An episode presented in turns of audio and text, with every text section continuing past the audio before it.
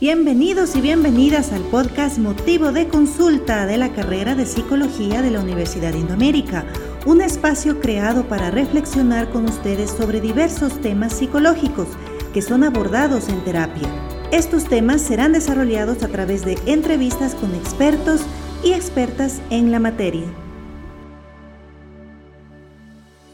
Hola, ¿cómo están? Bienvenidos al podcast Motivo de Consulta, en donde trataremos un tema muy importante el día de hoy, que es motivo de consulta psicológica. Me acompaña mi coanfitrión, el doctor Luis Iriarte. Hola Luis, ¿cómo estás?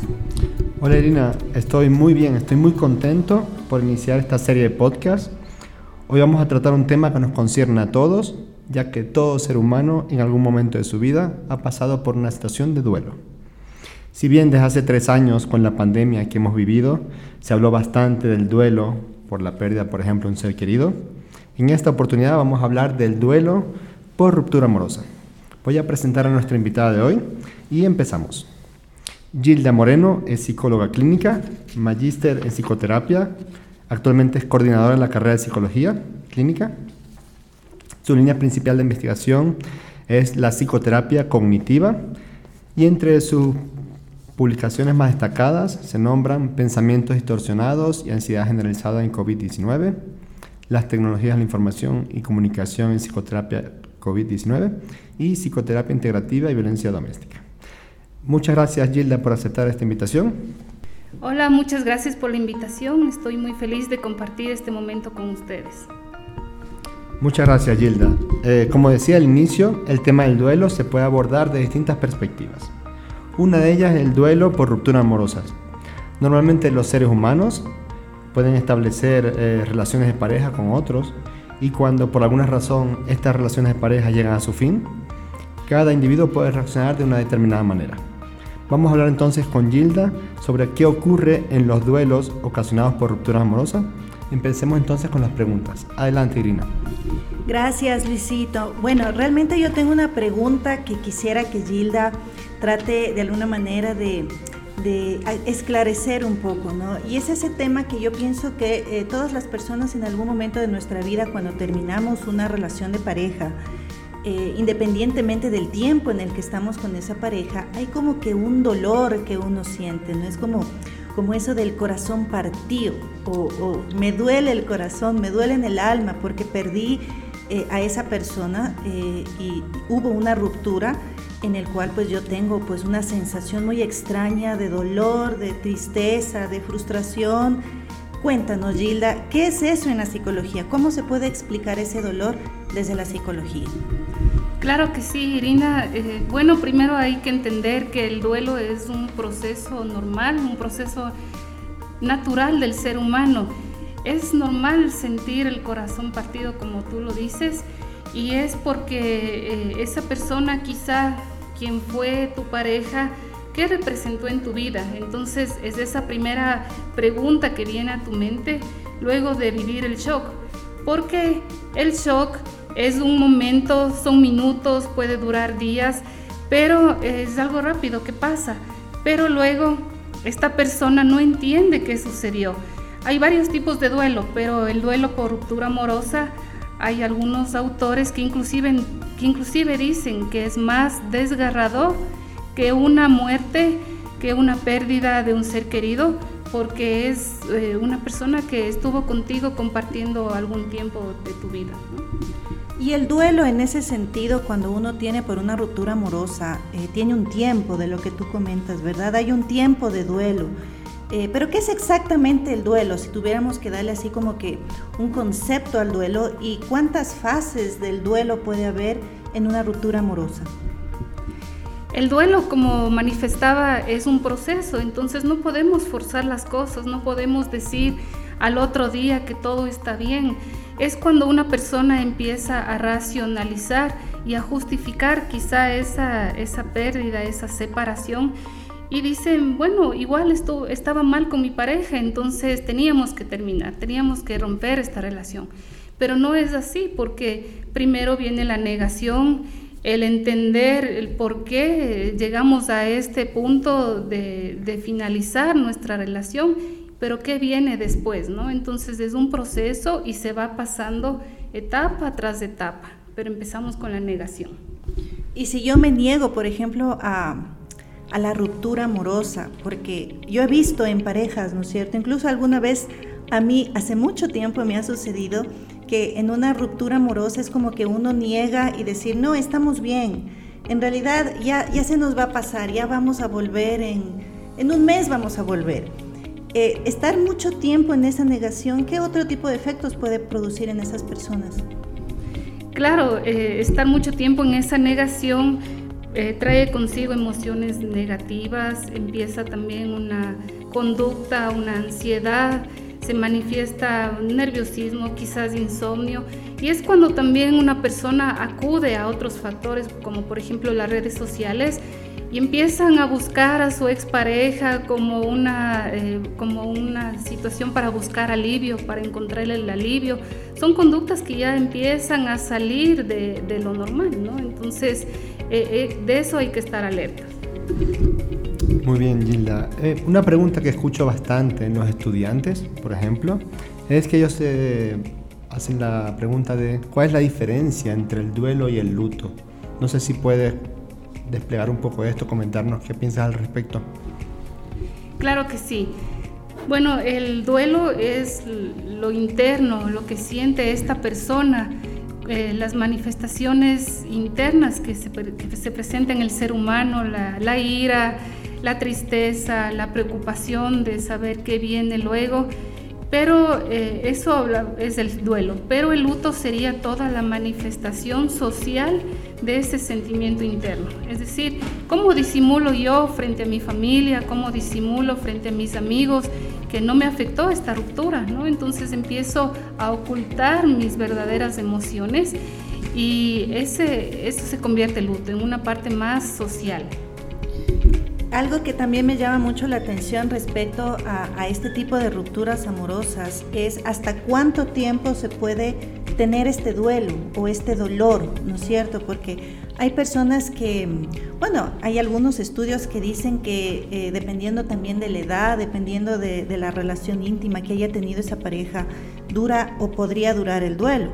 Pero, ¿cuál sería como que el tiempo máximo que debe durar un duelo por ruptura amorosa antes de que ya se vuelva pues un problema en donde debe haber un, un motivo de consulta?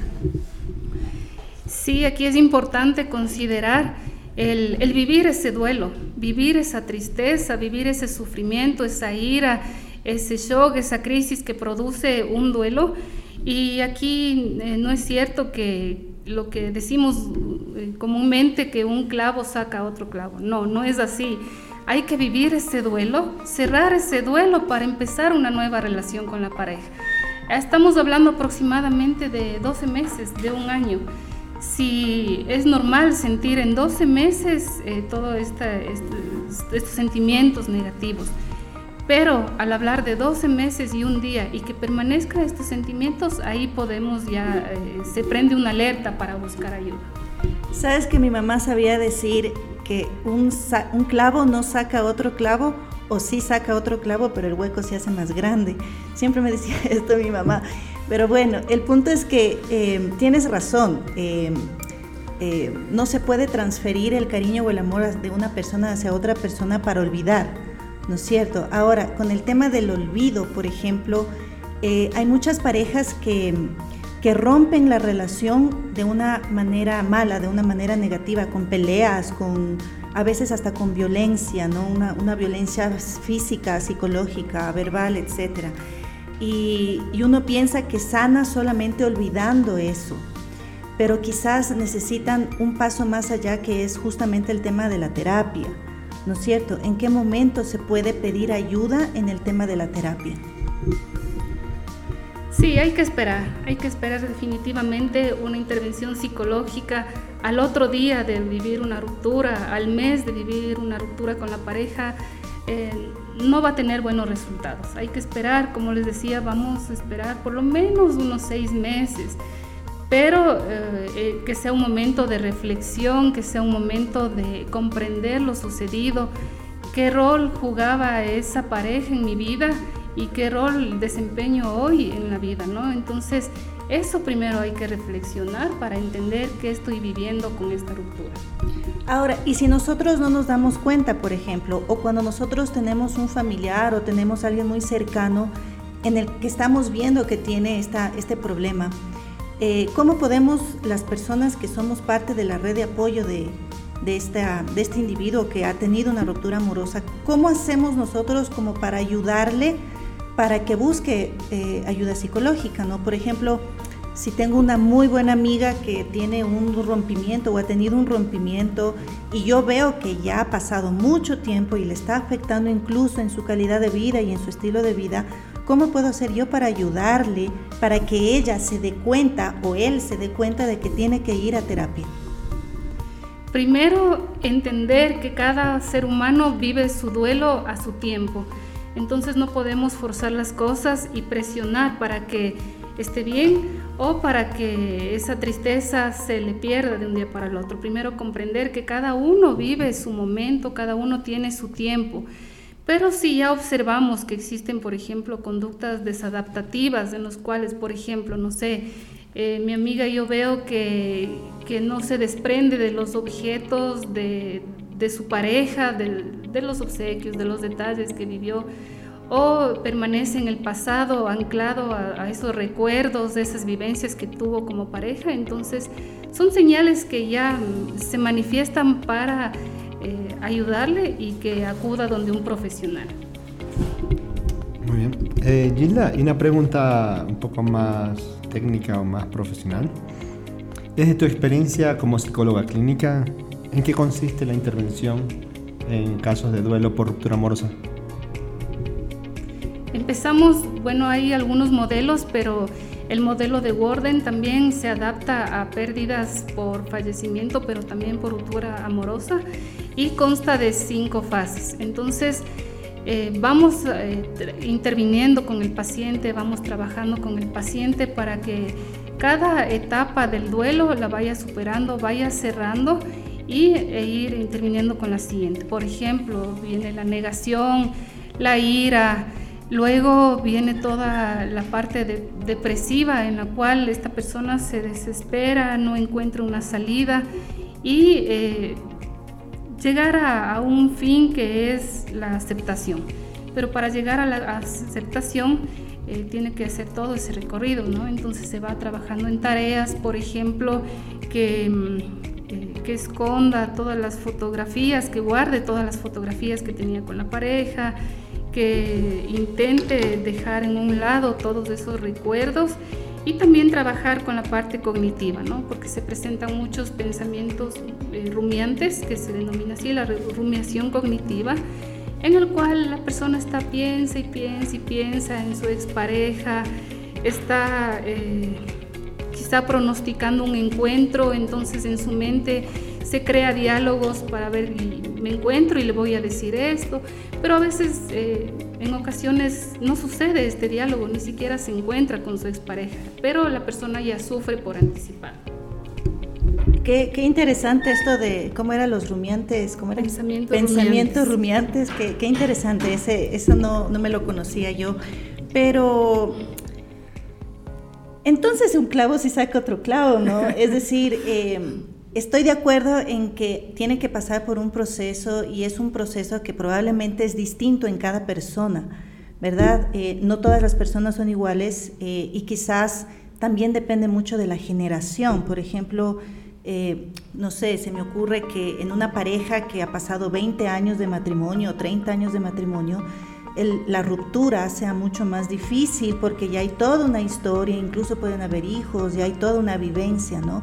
que en una pareja que ha estado uno, un año, quizás menos, que son jóvenes y que la ruptura quizás no, no, tenga esa significación. Eh, ¿Existe tal vez em, una diferenciación así como tal o ya depende de cada persona y a la pareja de 20 o 30 años ya le vale igual como a una de, de, 20 años? Sí, sí depende de algunos factores, ¿no? Eh, el tiempo de pareja, eh, cómo fue la ruptura también, si es una ruptura imprevista, también duele más, eh, el duelo se prolonga.